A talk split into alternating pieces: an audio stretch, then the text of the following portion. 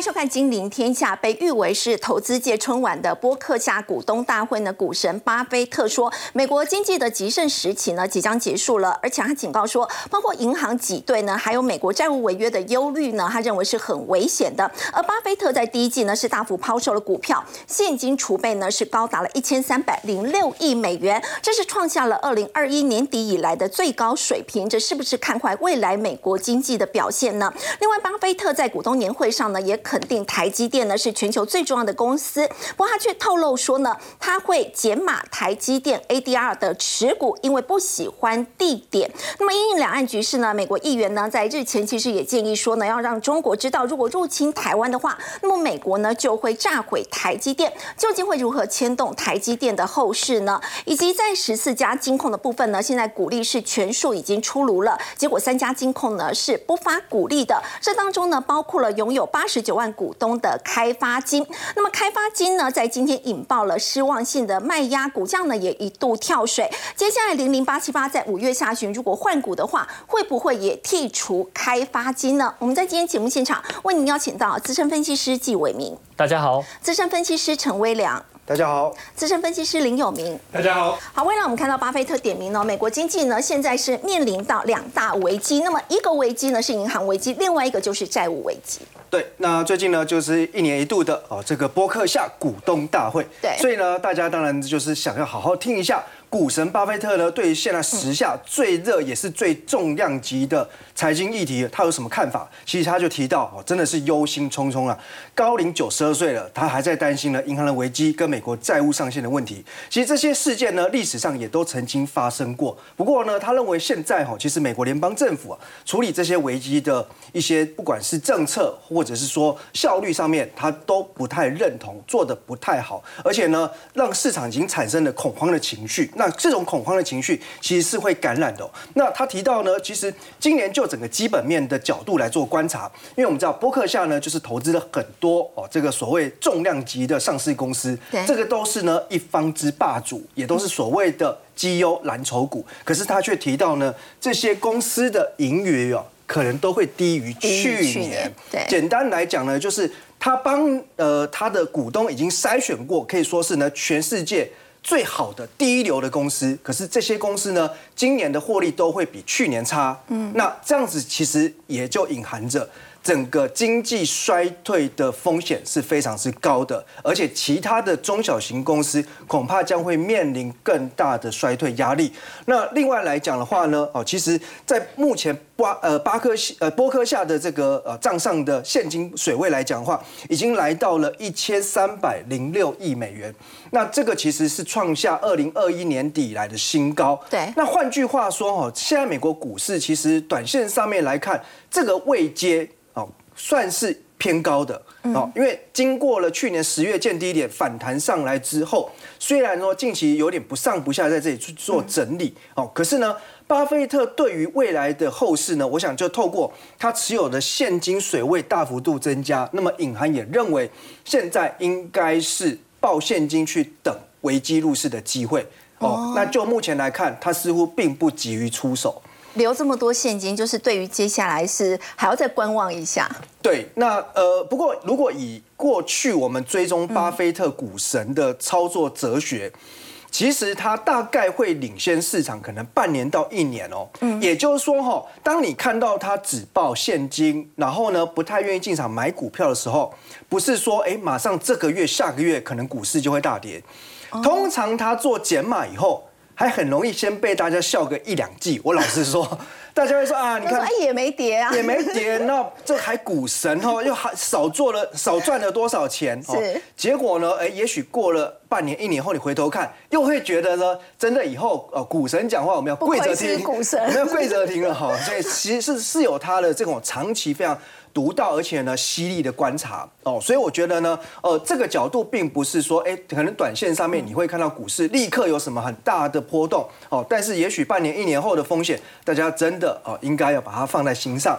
那另外哈，其实根据呢白宫经济顾问委员会最近呢，哦，针对债务上限提出了三种分析的情境。嗯，那这三种情境呢，其实对于整个美国经济所造成的伤害。它的程度是不一的。那简单来说呢，这三种情境分别就是呢，在最后关头达成协议，那另外就是呢，短期违约，还有呢，长期违约这三种不同的情境。对，那当然哈，这个最主要哈，对美国经济的伤害就会取决在于违约时间的长或短哦。那如果是以最严重的状况来说，也就是呢。长期违约的话，那可能会导致呢，美国有八百三十万人失业，经济将会呢萎缩六点一 percent，而且股市将会暴跌四十五趴。哦，那当然呢，可能大家好奇，那。什么叫做诶短期违约？什么叫做长期违约？那我们进一步来看哈，在这边呃，我们引用呢各家研调机构，包含了外资投行，他们对于美国政府关门，也就是呢债务违约所造成的影响，那分别就是以关门一周跟关门一个月来看。所以其实呢，所谓的短期违约，大概就会把它定调是在呢一周之内这件事情哦。其实呢，两党达成协议，那美国呢就安全过关。那所谓的一个月，就是这个事情已经拖到了可能三四个礼拜了。所以蓝色这个是关门一周，绿色的部分就是关门长达有一个月的时间。对，所以其实可以发现，包含像信评机构 Moody 啦，或者说像外资券商 Merrill Lynch 啊、Morgan Stanley 啊、Goldman Sachs 哦，其实你会发现，哎，大部分呃他们的研究的结论都是呼应刚刚白宫经济顾问委员会的看法哦。如果只是短期有点擦枪走火，那当然就对美国的经济来讲还是有一些伤害，但是也像是呢就是一个破皮擦伤。但是如果是呢长期违约哦，时间拖到了可能半个月、一个月的话，那大概呢美国经济呢就是要整个可能是骨折了哦，可能是重创了，可能是要进去这个病房急救了哦。所以呢，就目前来说哈，整个呃美国经济的呃情况来说。呃，如果按照穆迪的预估，好，其实现在哈，因为他们要提出这个呃这个债务上限的法案，所以势必的配套措施就是呢要去削减呃接下来美国政府的支出，这个部分其实也会打击到整个消费的力道，那当然就会呢进一步又去拖垮经济哦，所以我想就未来我们所面对哈，可能在未来一个月内最。重量级的事件就是这个债务上限，到底能不能在最后一刻过关？那其实呢，现在推估主要的影响有三个方面，一个就是可能会让美元脱序，第二个来讲就是股市暴跌，第三个就是在于可能会让美债值率大幅度的飙高。这个应该符合大家的直觉，好，可是呢，事实上到底会不会是这样走呢？会不会呢？打脸的专家跟研究机构，我们来看一下这张图表，因为呢，以史为鉴。二零一一年的时候呢，这个所谓债务上限的问题也曾经呢被端上台面来。对，好，那当时呢，的确哦，美国也算是呢，哦，让大家呢，呃，看到触目惊心的一刻，因为它的国家公债的信评被调降了。是，好，那调降之后呢，发生什么事情呢？照理来说呢，美国的债信被调降，应该是钱要从美元撤出，然后呢？狂卖美债，对不对？那如果卖出美债的话呢，会让债券价格大跌，形成了殖利率飙高。对，这个就是刚刚研究机构的看法。是。好，但是我们看二零一一年的经验，红色这一条线呢，代表就是美国十年期政府公债殖利率，嗯反而看到殖利率是往下跳水，那代表什么意思？债券价格是大涨的。是。明明债信平等被调降，可是呢，为什么债券价格还会大涨？大家反而拼命去买美国政府公债。然后同时呢，我们看蓝色这条线是美元指数的走势，是。那么呢，它也是呈现了大幅度的上涨。所以简单来说，二零一一年当美国的债信平等被调降之后，全世界大家呢经历了一波动荡之后，想来想去，反而觉得呢，还是拥抱美元买进美债才是最安心的。你说这是不是非常矛盾，也很吊诡？本来觉得美债应该要跌，美元应该要跌，结果都没有。对，所以也就是说呢，当美国出了问题哈。他们家呢，可能失了火的时候，外面整片森林都是火灾啊！所以其实到最后，大家还是觉得，全世界如果金融不稳定的时候，想来想去，美债跟美元还是最可靠。还是最可靠。对，所以哈，其实就目前哈整个市场的状况来说。股市哦，不论是否发生这个债务上限的危机，那高盛都提到六个理由哦，认为说呢，呃，盘整在这边之后，大家不要呢太乐观预期哦，整理到尾声之后是要喷出，他反而哈提到六个提醒大家要小心的观点。第一个呢，通膨粘性人强，也就是说呢，现在的美国就业市场很强，可是它是双面刃。一方面呢，可以带动消费支出，让 GDP 还有撑，可是同时也会让服务业的工资哦，来自于服务业的通膨压力成本不断的呢升高当中，所以其实通膨很难降下去。那第二个呢，投资人的期望过高，投资人现在理想剧本是呢，通膨到顶之后呢，能够明显的滑落，然后利率不再升高之后呢，也能够在下半年降息，然后呢，最后呢，联总会还很厉害的控制呢，让经济避免衰退，这一切都是呢太完美的剧本。那一旦失望的话，可能会形成反作用力。另外，美国股票的本益比现在呢，大概十八点八倍，估值还是很高，高于过去二十年来的。这个中间值，那再来呢？VIX 哦，恐慌指数。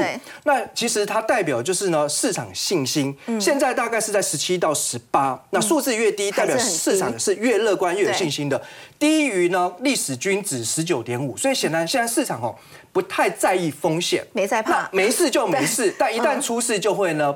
一发不可收拾。好，再来呢，财报最近看起来不错，尤其是大型科技股。可是呢，可能已经都反映在股价上面，所以要小心利多出尽。你科技业呢，其实虽然已经进行去化库存长达大概一年的时间，不过目前呢，整个库存的数据来讲还是不太理想。如果以截至去年第四季的数据来看呢，库存的天数啊是跳到了一百三十一天，过去三年的平均是七十七天，过去五年的平均是七十六天，所以呢，这个库存真的要呢。持续的打消，回到健康合理的水准，应该还需要一段时间。所以呢，种种的考量之下，景气不好的时候呢，其实买什么哦，最能够呢有这个安全避风港作用，就是债券相关的产品，尤其是呢。信用平等比较高的，像投资等级的公司债，或者是美国政府公债，如果我们就过去三次哦，利率出现倒挂到整个进入衰退以及走到衰退结束这样的一个期间来讲话呢，投资美国政府公债的平均报酬率是十七点四，甚至还优于投资等级的公司债十四点七。所以我想哦，最近如果说大家呃有一些现金哦，那你没有像巴菲特一样想说呢，一直报现金等等等的话，也许呢啊把部分的资金。配置在呢，呃，美国政府公债为主的 ETF，倒是一个不错的方向。好，刚威良带我们看到，虽然这个股神巴菲特有提到，美国现在面临两个危机，有一个就是这个债务危机，另外就是银行危机。那么，另外高盛的部分也说呢，美国股市接下来可能会进行横盘整理呢，可能会长达半年的时间。不过，真的是如此吗？我们来看到联准会呢，在五月的这个会议之后呢，公布了这个就业数据非农，结果呢，有一个非常的一个亮眼呢，对。但是未来美国的经经济现在是不是真的还是有软着陆的一个可能性呢？因为我们看到英王他现在态度好像已经开始有软化的情况。呃，确实哈，这个跟我们的大家的印象中不太一样，因为这个人应该是已经被贴了标签 啊。基本上呢，他说不到黄河心不死啊，不破牢栏终不回。所以呢，只要你基本上你的通膨没有降的话，我哪管你什么经济有没有衰退，反正我们就是要以打通膨为主。那当然，去年度他一直讲讲讲讲到现在的时候，大家也认为你每次出来讲话大概就是这样的意思。可是为什么在现在哎五月份到的时候，他开始有一点点松口了？对，照理来讲的话，刚刚斐玉有特别提到就业数字这么强劲，那你应该更坚持升息啊，对，对不对？你应该就是说哎，赶快把因为就业的这个工资那么高的情况之下，你要想办法把它压下来。所以。我们最后把这件事情结束，只有两个可能哦。第一个可能性是什么？就是后面可能会有一些经济上的一个变数，所以他在这个地方不太敢再像以前一样，哦，就是大肆的在这个宣导所谓快速升息、暴力式升息这样的，哦，就是为这个通膨马首是瞻，好这样的一个看法。那第二个可能性是什么？就是选举到了。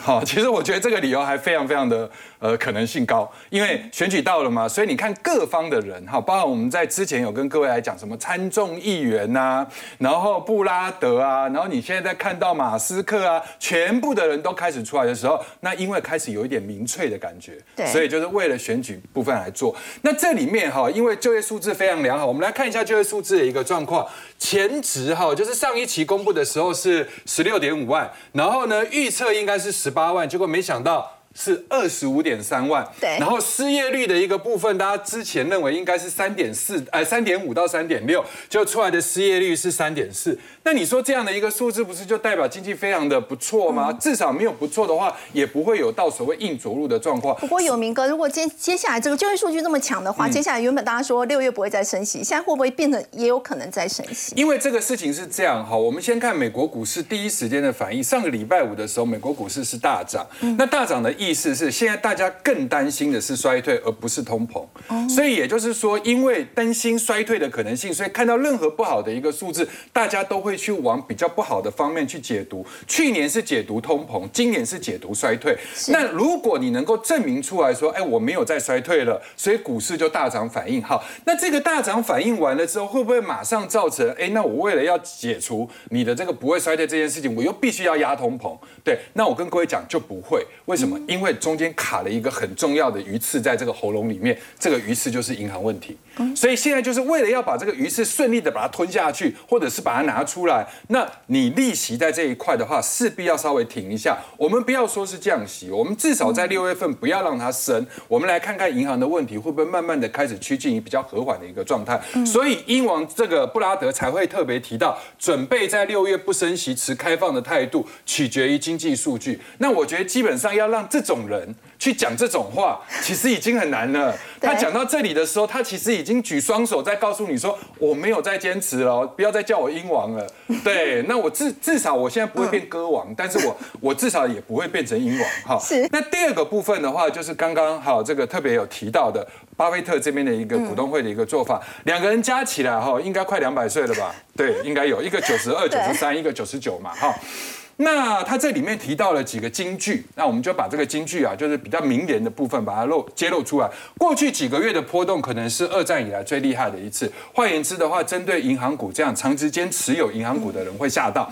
然后再来，细股银行非常的惨痛，没有人知道下一步怎么做，因为他特别有提到，他说很多的大股东其实是在这次这次问题出来之前，已经先有在卖苹果的持股，因为苹果跟消费者之间的关系是无与伦比，所以包含手机的部分，你可能会买手机不。买车，你很可能会用 Apple Car，你可能会用什么东西？对，所以现在我们回头来去看一下哈，毕竟。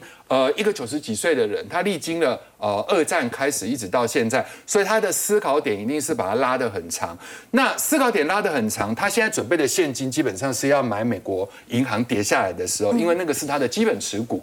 所以最近这一段时间里面，除了他以外，当然很多人是杀这个所谓的中小型银行，但是慢慢的去往我们之前所说的尖牙股啊这个地方去靠拢。所以各位可以去看一下一周、一个月、三个月、六个月的尖牙股指数，基本上都是在往上。所以一个。往下，一个往上，就是正确的吸纳了整个市场上避险的一个资金。好，有名哥其实巴菲特他有提到，你刚刚提到的这个苹果，他认为是波克下最好的投资。不过在这一次他称赞的还有另外一家公司，就是台积电。不过他认为，为什么他称赞他，但是却卖掉它？他认为问题是出在他的这个地点哦。所以台积电这个后市到底要怎么看？大家有听过和氏璧的故事吗？就君子无罪，怀璧其罪嘛。所以君子你本身没事，但是你手中拿了那一块，你就有事。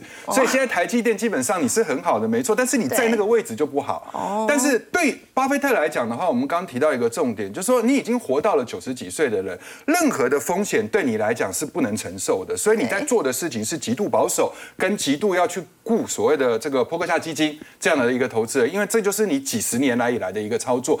但是对很多的人来讲，未必是这样，因为有些事情危机就是转机。所以我们先来看一下巴菲特这样的一个说法哈。当然，很多的事情一定要先讲一些场面话嘛。对你还是世界上管理很好啊，很重要的公司嘛，五年、十年、二十年，我想如果它不好，你当初不会买。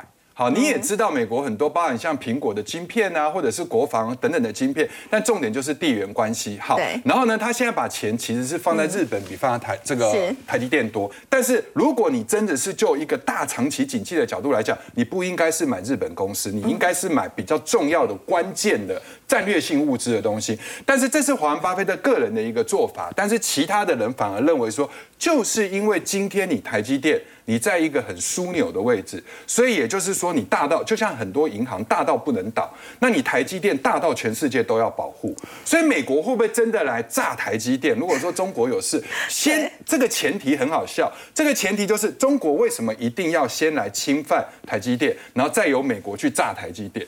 因为中国他自己也会寸金寸两的去想。在它还没有发展台积电完备之前，所以现在我们回头来去看 ADR 的一个部分，在被华人发特这样一讲讯息公布的时候，问题是华人发特不是卖在这里的，它是卖在搞不好是这里这里这一区。对，那现在的一个股价在这里已经慢慢的开始打出了一个底型。那回头来讲的话，因为最近的 ADR 跟台积电的现货溢价差是有在扩大，是，所以变成是说，其实对台积电的现货来讲是有一个支撑。那之前我们有提到四八九其实是所谓的三江汇流，也就是半年线、年线跟缺口都在这个位置，所以这一次四八九基本上是守住了，因为以形态来讲的话，今天确实是已经站上了月线之上，所以当它一旦守住了，外资开始卖压减少的时候，我们回头来看台积电的供应链，台积电供应链里面最重要的一档，其实除了四星，应该就是所谓的创意。那创意的市场人气更够，那各位可以去看这一档个股在五月二号的时候，它有出现过涨停板，就在这一天。那这一天到底出了什么事情呢？就是说，呃，市场上认为其实创意在中国的客户并没有掉到十五趴，所以因为这个消息激励了创意那天涨停板，但也因为这根涨停板很有意义，所以让整个形态已经变得很好。那投信在增持，所以从台积电到台积电的供应链到台股，我们就会认为说台股现在的形态已经做出来，今天已经挑战了月线，那一万六千点其实是三过家门而不入。这一次如果再来到一万五千九百多的话，我认为它势必就应该会站上。不过重点就是要看台积电。是，好，刚刚有明哥带我们看到的是在台积电的一个部分哦。不过我们说到在今天盘面上呢，点火台股的除了台积电，还有一个族群就是 ABF 窄板三雄了。那么要请教伟明哦，现在亚细外资相当看好产业哦，可以在第二季就落地。所以呢，这个三雄的部分，包括新兴、锦硕跟南电，新兴的部分呢调升到买进，那么锦硕呢、南电的部分呢，现在平等已经来到了中立，原本是减码的，所以 ABF 窄板最坏情况已经过了吗？呃，我们认为其实，在最近的 ABF 窄板最近股价表现是相对的比较不错啦，嗯。因为前一阵子都没有涨，可是我们看到最近又开始动起来了，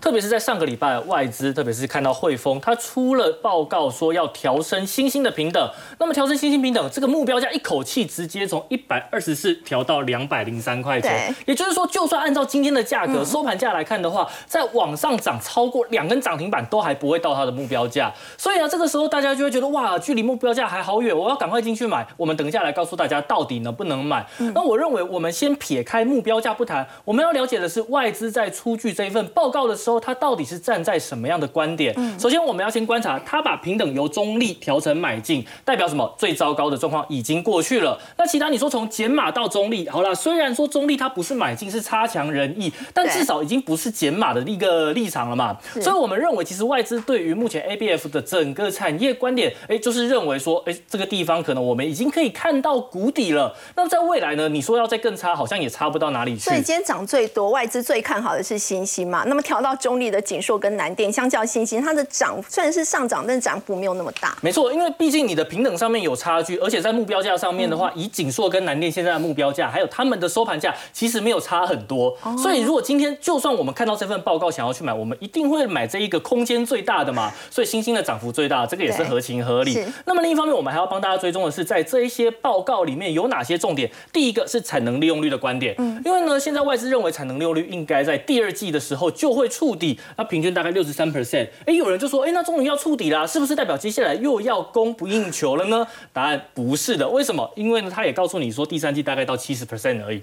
七十 percent 是七成，虽然感觉比第二季好，可是距离供不应求还有很大一段的差距嘛，差距没有错。所以这是外资的观点。那再来第二个，它向下修正了获利的预期，也就是原本大家都觉得 ABF 的基本面好棒哦，可是呢，在这一次虽然它调升了目标价，调升了它的所谓的买进平等，可是呢，其实对于 ABF 产业的获利是在向下修正的，这个也是大家必须做留意的。在看报告，不要只看目标价，哎，要记得看它里面到底讲了什么。第三个，对于长期的扩张计划，也就是所谓的产能有没有要再继续开，其实是有在下修的。所以对于未来这样子的供需状况的话，其实公司以及外资的看法都还是相对的比较保守，这个是大家要留意的。另外，我们看到高盛的部分，其实他们对于整个 ABF 的产业都还是相当看好，都维持买进平的。那目标价其实给出来跟呃汇丰其实是差不多的。我们说新兴的部分啦，那锦硕跟南电的目标价，我们也是就参考参考。重点是他到底认为 ABF 未来的机会在哪里？首先第一个就是下半年，他们认为库存去化的状况已经慢慢消化掉了，所以这个东西在下半年就有可能有新的一波拉货力道。哎，这个我们是认同的。下半年确实有机会有新的订单进来。可是呢，再来我们还要看到的是说，Chat GPT 也就是 AI 的这一个动能来源，哎，能不能真的贡献在 ABF 产业上面？是可以的。另外，第三季开始，CPU 跟 GPU 因为有所谓的伺服器 IC，、也会开始放量。所以我们观察到了这些外资出具的报告，以及他们站在的立场上面的话，哎，听起来好像 ABF 窄板的这个产业已经没有。有任何杂音了。那我们还要再帮投资朋友整理几个重点，因为这个是外资的说法嘛。我们就实际上面的产业观察来看的话，首先大家要理解到 ABF 载板是 IC 载板的一种，它就类似一个晶片跟 PCB 板中间的夹心饼干啦。那实际上面 ABF 载板它为什么厉害？因为它用在的是高阶运算晶片，因为那个接角比较细。所以说现在那个晶片都越来做越小，ABF 载板有它的必要性存在。那么呢，它在未来的主要需求来源就是云端运算、AI、五 G 跟伺服器晶片，这个都没有任何的疑虑。那还要大家要知道，整个 ABF 产业它是一个垄断，是一个高度寡占的产业。全球有九十九 percent 的 ABF 产诶这个产能都被台湾、日本跟韩国的七家大厂垄断。那其中新兴跟南电诶，其实是在全球排名非常前面的。那锦硕的话，我记得大概占四个百分点的产能，因为它的主力不是。ABF 窄板是 BT 窄板，那无所谓，我们来继续看下去。在目前，到底 ABF 窄板还有什么样的风险？其实就是总金的外在因素不佳。我们的库存仍然在持续的去化，所以你说在第二季会好吗？其实不会。第三季会好吗？会比较好，但是真的会好到说要像二零二一年一样这么的好吗？我们去认为不太可能。所以其实中低阶跟成熟制成的需求啊，还是持续的受到影响的情况之下，我们认为第二季的营收数字应该还是不好啦，应该还是不会太好看啦。这个是大家必须要先认知到的，不要有过度的期待。那最近的股价真的就是在涨，这件事情没有人可以否认。所以我们从股价面来看，很多。投资朋友在过去几年里面被 ABF 窄板伤的好重哦。其实过去一年这个股价表现真的很压抑。那如果接下来这个操作的话，我是要参考外资嘛？因为现在是外资喊卖啊。没错，哎，这个地方问的非常的漂亮。为什么这样子讲呢？因为大家都说外资出去报告，所以我应该要看外资的脚步来买吗？我们先给大家答案，错。为什么呢？因为 ABF 窄板实际上面你要操作要看投信。哎，我们不能只用空口说白话，我们拿数据来告诉大家。不是看外资，虽然是外资还买，但是要看投信。没错，因为其实外资当然这些研究机构他们会出具相关的观点，我们刚才前面讲过了。可是实际上面在操作不只有外资啊，还有投信。那我们到底要怎么样知道说一档股票到底是投信在认养的呢，还是外资在认养的？很简单，我们用统计学来做，我们去计算股价跟法人的持股的相关系数，到底法人的持股多寡跟股价会不会涨？我们用统计来算嘛。来，外资零点一八。相关系数是从负一到一，哎，数字越大代表正相关嘛。是。那我们可以看到投信，哎，高达零点九，几乎就是投信一买股价就涨，投信一卖股价就跌，真的是这样吗？来，我们来看一下，我们就以星星为例啦。星星的话呢，其实大家可以看到，去年走了一大波修正，是谁卖下来的？这个是投信哦，投信是不是一路卖下来？对。所以说这个是投信卖下来的，可是你看外资，哎，在这个地方跟这个地方的持股其实没有太大的差别。嗯。所以这一波的下修，去年的下修并不是外资卖出来的，而是投信卖下。对。后来。是不是我们看到了，在去年十月开始大幅反弹、强劲反弹，谁买上来的？投信买上来的。对不对？所以在这一波，大家可以看到是说股价的涨涨跌跌、高低点，基本上都是跟投信同步的，都跟着投信走。哎，对。那我们看到南电跟景硕，我们认为大概都是雷同的。所以我们在告诉投资朋友，在操作上面的观点是什么？你要跟着投信走啊！现在投信在买，所以股价在涨，没有问题。但是如果大家看到投信开始转卖的时候，是不是就要开始留意风险？因此，我们给大家一个结论啦：现在股价在涨，大家不要急着去放空它，而是要去紧盯着投信的筹码变化。那如果在这个位置上面，投信已经连续买超了一段时间，而开始由买转卖。这个时候呢，如果大家要再去买 ABF 窄板，那可能就要小心一点。好，刚刚伟明带我们看到 ABF 窄板，那么接下来的操作呢，其实并不是观察外资，而是要看投信。不过在刚刚他也提到，未来很大一块的成长动能其实是来自于 AI。我们说到 AI 呢，现在已经开启了一个战国时代了，包括微软跟这个 AMD 超微，原本传出说要一起来打造这个雅典娜晶片哦，不过后来微软是否认的。但这当中我们也看到，微软在二零一九年，它其实已经有启动雅典娜专案的一个开发，那么它开始呢，也跟超微呢有组。成一个生态系的联盟。那么在超伟的部分呢，他们其实在这次财报会议上呢，执行长苏之峰呢，他也说会把接下来的战略重点呢，就摆在 AI 上头，而且呢，其中呢包括这个 MI 三百的部分呢，也被他们视为是一个重点的新产品。所以就要请教曲博了，现在可能感觉这个超伟是来势汹汹，他有可能真的去挑战回答吗？其实现在的状况是，每一家都想要做 AI，因为主要的成长动能在这边。嗯，所以我们来看一下，最近因为这个 ChatGPT 爆红啊，所以呢，NVIDIA 的这个 GPU 是卖到缺货啊。呃，各位现在如果下定的话，听说要等三个月以上才拿得到。三个月。对。而明明现在都说有库存啊，在调整啊，怎么还有那种晶片要等三个月的？所以真的很夸张。那微软其实是在二零一九年投资这个 Open AI。对。那同时它也开始这个着手开发这个雅典娜刚刚说的这个 AI 晶片。啊，主要的目的当然就是取代部分辉达的图形处理器。哦。那这种晶片呢，主要是用在所谓的大型语言模型。我们之前有介绍过，它包含训练跟推论。那主要就是要处理资料啊，模式的识别、生成内容，甚至是模仿人类讲话。人类讲话，嗯。那微软其实它还是会跟辉达持续合作啦，因为目前来讲，这个图形处理器还是以这个辉达的这个效能是最好的。不过因为一则是我们刚刚提到嘛，这个辉达的 GPU 坦白坦白说单价也高，然后呢又有缺货的问题，所以这个他们当然会希望能够有自己的 AI 晶片，所以呢使用自己的 AI 晶片来处理这个晶片短缺的问题。嗯，那不是只有这个微软哦，这个事实上 Google 呢在之前就有开发所谓的张量处理器，这个我们称为 TPU。嗯，哦那个叫 GPU，这个叫 TPU。嗯，那这个。Amazon 呢，其实也有开发他们的这一个 AI 晶片哦，所以呢，其实有非常多厂商都投入这个领域。嗯，不过我们说到这个 Chat GPT，现在真真的是非常的红。不过 NVIDIA 的 GPU，你刚刚也提到嘛，是大缺货的一个情况。不过它到底有分什么样的一个种类？那么各自的特性是什么呢？对，我想大家常听到这个 NVIDIA 做这个图形处理器，那到底图形处理器跟一般的处理器有什么不同？一般我们讲的处理器都是中央处理器，就是所谓的 CPU。嗯，它的主要的功能呢是执行作业系统哦，像我们讲的 Windows 或者 Linux 这种作业系统。另外就是执行这个应用程式，也就是所谓的 APP。通常我们是先安装作业系统，再安装 APP。那代表厂商当然就是 Intel 跟 AMD，我想主要就是这两家。哦，但是呢，人工智慧的这个运算呢，实质上用这个中央处理器做呢，它的效能是比较差的。所以后来呢，才发现用这个图形处理器，就是我们刚刚说的 GPU，效能特别好。嗯，那 GPU 其实有两种功能哈，一个功能是处理影像的运算。什么叫处理影像的运算？就是把三 D 的物件表现在平面显示器上。我举一个简单的例子，大家有看过那个平面的卡通，譬如说大力水手，那就是平面的图像。后来呢，就开始有所谓的三 D 卡通，譬如说怪兽电力公司。哦，怪兽电力公司它其实看起来像是三 D 的立体卡通，但是实际上你看的那个荧幕是平的，对不对？嗯，对，所以就把它说成是三 D 物件表现在平面显示器。那主要的用途除了看。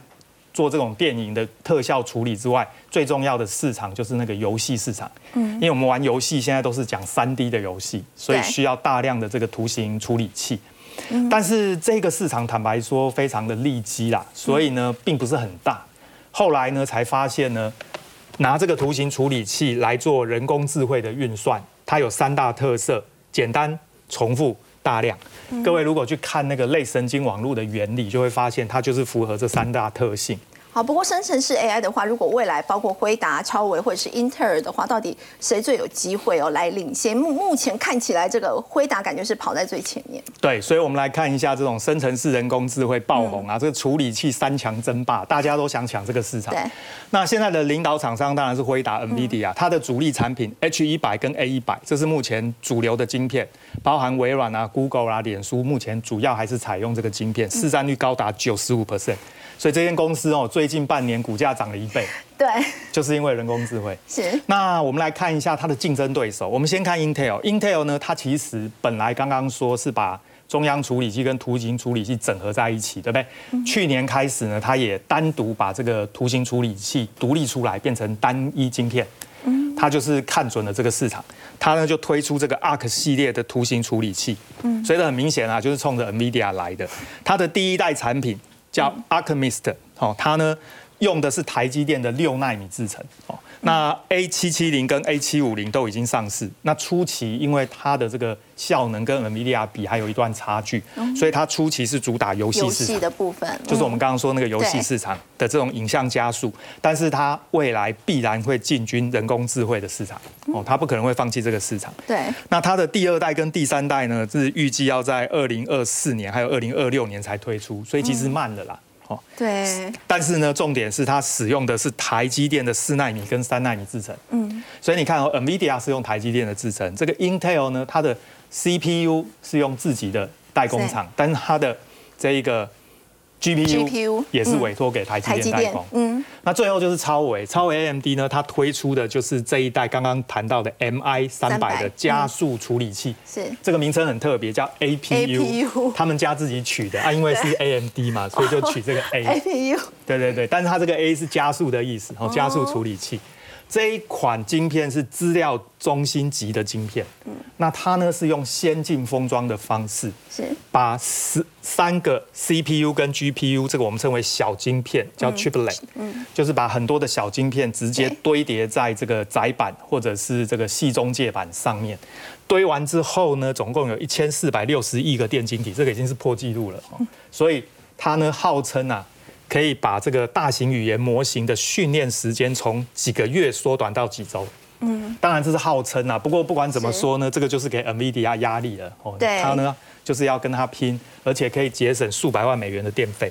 哎，给各位稍微稍微看一下它的图哈，这个实际上就是这一个先进封装堆叠之后的结果。大家看到红色的部分是 GPU，黄色的部分是 CPU，这个用的又是台积电的先进封装，所以呢，这个。比较来讲，就是 MI 三百比前一代的 MI 二五零呢，它在 AI 的运算效能增加八倍，然后每一瓦的 AI 的这个运算能力呢也增加五倍，五倍，嗯，所以这个又是台积电，包含晶片跟封装都是。难怪台积电可以很安心，对，所以你看哦，这三大处理器 全部都需要台积电。争霸，但最后都靠台积电，连 Intel 都靠台积电。目前看起来是超微追的比较紧嘛，英特尔的话感觉这个时程上慢很多。是。好，我们先休息一下，稍后再回来关注的是十四家金控的这个股利呢，已经是全数出炉了。不过在开发金的部分呢，这一次让大家觉得很失望的就是竟然是不发股利。那么接下来在五月这个下旬的时候呢，零零八七八如果换股的话，会不会真的也把这个开发金给剔除呢？我们先休息一下，稍后来关心。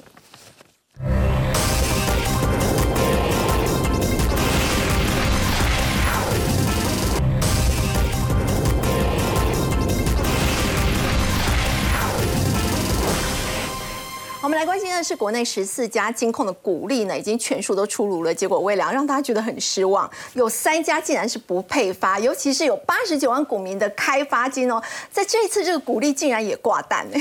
对，那哪三家不配发股利呢？分别就是开发金、星光金跟国票金。对其实最让大家失望的哦，也可以说是惊吓的，就是开发金。嗯，因为它这几年以来，其实呃整体的营运绩效是不错的，而且呢，金控的版图也在扩大。那虽然呢，因为去年整个金融业呢获利都是逆风的，以开发金来讲的话呢，它去年的获利是衰退了五十三趴，EPS 零点九八元。可是呢，如果真的有诚意，当然还是可以动用资本公积对来维持一定的股息，或者是配发部分的股票股利。但这一次呢，毅然决然就是宣告股利完全是零零挂蛋。所以呢，其实呃，有些人就说，公司可能呢有先见之明了，因为今年决定啊。股东会的纪念品要送你超耐摔不锈钢的金钻杯，因为很多股民看到股利是零，气得纪念品就拿来丢了，一摔发现哎不会坏哦，这个呢你生气的话多摔几次哦。发现你满腔的怒火都不怕哦。不过呢，这个其实我们看到、哦、开发金的这个鼓励政策出来之后，值得留意的是后面的蝴蝶效应，因为其实呢，对目前除了有呃将近九十万个投资开发金的小股民，那还有很重要就是呢，国内有很多档高股息 ETF 哦。那高股息 ETF 呢，其实很多档他们所对设定的选股标准里面，都刚好会选到金融股。对呃，这当中呢也包含了当然开发金在内。所以呢，其实看到像零零八七八国泰永续高股息持有呢开发金就有呢。四十一万张以上，是目前持有开发金最多的一档 ETF。此外呢，还有像呢，哎，这一两年也算是迅速窜红的零零七一三远大台湾高息低波，也有呢一万多张，还有零零九零七永丰。优息存股，零零九一五凯基优选高股息三十，零零七三一富华富时高息低波，所以这些全部都有开发金，这些都有买对。开发金，那股息是零，那你当然就不要说它是高股息的标的了嘛。对所以当然就有可能会被剔除。其中最受到关注的就是呢零零八七八。对，它在五月下旬的时候嘛，到底会不会把它给剔除？对，刚好这个月呢，就是它半年一度的成分股调整是时间点到了。那因为呢，零零八七八。它的股东人数是超过百万人，而且它的基金规模呢是逼近两千亿元，所以它每一次的成分股调整，其实就会牵动非常非常多的资金，不论是买盘或卖压，这个大举的移动移出，其实会造成股价呃其实很明显的一些变化。那我们依照它的选股逻辑来讲，哈，其实简单两个概念。第一个来说呢，它是着重在 ESG 的标准，所以呢，它是首先要符合 ESG 之外，哈，从 MSCI 的 ESG 的这个平等分数高之外，那其中有一个条件就是呢。考量过去三年平均值利率最高的三十档，因为它总共成分股就是三十档，那它要看的是过去三年的平均值利率啊，这是第一个重点哦。那第二个重点呢是值利率不能有挂蛋的记录，一旦有前科啊，有前科就不行了。三年内不能再回来喽。所以这一次开发金，因为它今年的股息是确定挂蛋了，对所以呢，嗯，应该是有非常非常高的几率啦，哦，就是要被成分股剔除了。麻烦大了。对，而且这一次剔除以后，明年后年再到第三年。它也都没办法再入选，因为呢，大家要记住这个条件，它只要包含当年以及过去三年内曾经这个股息是挂蛋的时候，它就不能再入选了。所以这个就代表呢，呃，这个不但呃潜在的呃买盘可能没办法进来，那现在要面临的一个力竭问题是，如果没有找到特定的法人机构来接洽这个所谓四十几万张的持股的话，那势必只剩下一个选项，就是在市场上卖出了。哦，所以它接下来卖压会更大。今天在盘中其实已经跳水了。对，所以这个目前看起来哈，当然呃，我想对于哈伊朗规模这么大 ETF 来说，它的成分股的调整，尤其就是呢，呃，太旧换新要被剔除的部分，哦，的确要找到一个能够接手的买盘，这个是一大考验。嗯，那除此之外哈，其他的金控股呢，当然呃，比如说兆丰金啦、国泰金，或者说像中信金哈，这些也都是热门的存股标的。那今年呢，当然股息政策也都开讲出来了，虽然呢不如预期，殖利率也偏低，但至少呢。还保有呃一点尊严啦，哦，最起码的股息都还是有一定的水准存在，所以呢，应该不至于说哈立刻被剔除成分股。不过哦，因为考量到呢，我们刚才所讲的，如果以零零八七八来讲的话，它毕竟是要选的殖利率最高的三十档股票，对。所以尔后呢，在当成分股半年度调整的时候，下一次十一月，再来就是明年的五月，这些个股呢，仍然有可能会因为有其他殖率更高的标的取而代之，那将来大家也必须要。呃，密切留意这些留校查看金融股会不会进一步被退学。好，刚微良带我们看到是在金控的部分，我们稍后要回来关注的是在钢铁股的部分。现在中国五一长假已经落幕了，长假期间其实买盘的这个消费、买房的消费力道其实还蛮强劲的哦。有没有可能呢会掀起刚才的一波补货潮呢？钢铁股接下来要怎么观察？我们先休息一下，稍后回来。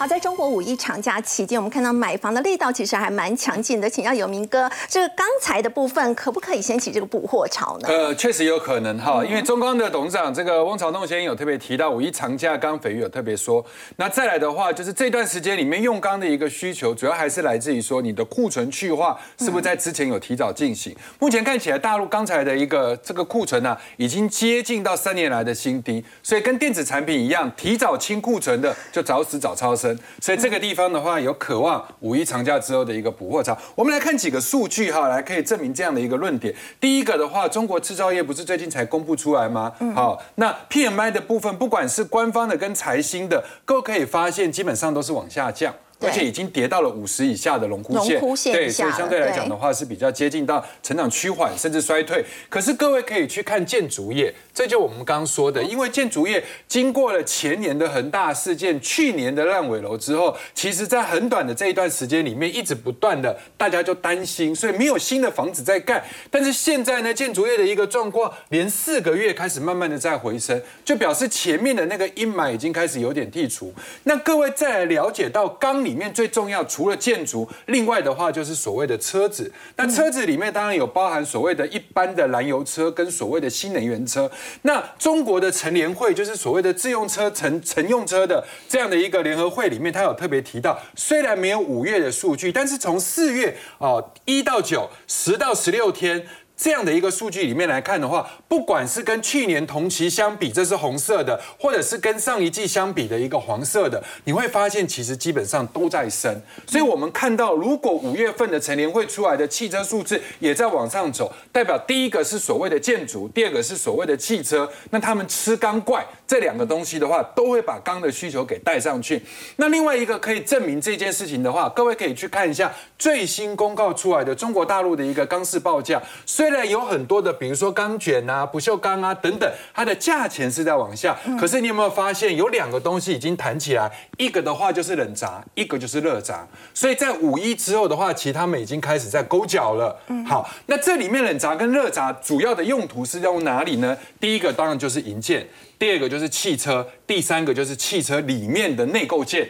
好，那当然会有一些三 C 产品，那跟这个冷轧、热轧相关的一些公司，第一个当然最大宗的一定是中钢，然后再来的话，二零一四我们早期在做那个钢铁王的时候，大家也很喜欢做的中红，然后再来的话比较有标劲的二零二三的威盛，呃，这个叶叶呃叶辉，然后再来就二零二九这个是长期的绩优生，但是股价相对比较稳的。好，那这四档里面基本上要怎么去选股呢？我们现在要看一个很重要的重点，最近有一家公司就是叶辉宣布实施库藏股，五月五号到七月四号要买两万张，十三点八到十五点三，那现在的股价接近在买进的上缘，所以我觉得这一档个股可以等它季报出来，可能会有一些连续亏损的利空，但是亏损的幅度应该会缩小。那来到了这个库藏股的区间里面，大家可以留意。好，我们先休息一下，稍后来关注的是台湾最新公布的四月出口结果是连八黑，到底如何解读？先休息一下，稍后回来。